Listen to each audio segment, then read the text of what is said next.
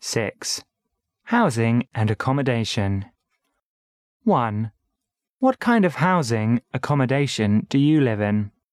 I live in an apartment building.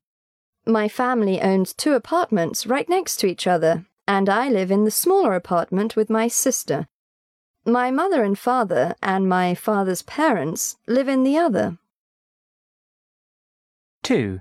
How do you like it? Oh, I like it very much.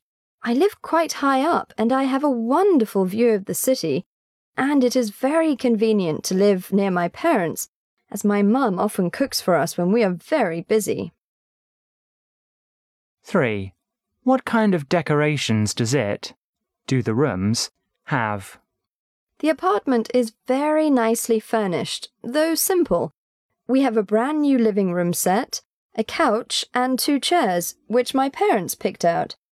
My sister and I picked out the curtains and lamps and knickknacks so that it has some kind of a Middle Eastern style.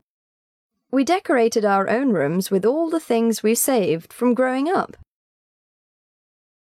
4. What kind of house or apartment do you want to live in? I want to live in a little house in the country with two floors and a big attic and basement, and wide gardens and orchards around it. I would probably have to live in an apartment in town most of the time, and I would like my apartment to also have two floors.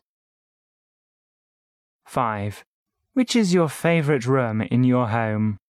My favourite room is my room because it has my bed and things in it, and a little window seat where you can sit in the sunshine and look outside. When I want to get away from everything for a while, I can escape to my room surrounded by the things I love that remind me of happy memories. And if I want to chill, I can play computer games whenever I want. 6. Which room does your family spend most of the time in? My family spends most of their time in the living room. We often watch DVDs together, or we just talk about our day. And if we have friends or relatives over, we will all go into the living room to sit and talk and eat some snacks. 7.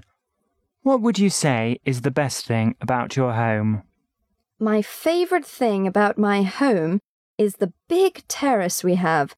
It's a very pleasant place to sit in the warm weather. There is a secret door inside a closet that leads out onto the terrace, and we have a picnic table and chairs out there, so you can just go out there under the sky and read a book or look up into the clear blue sky.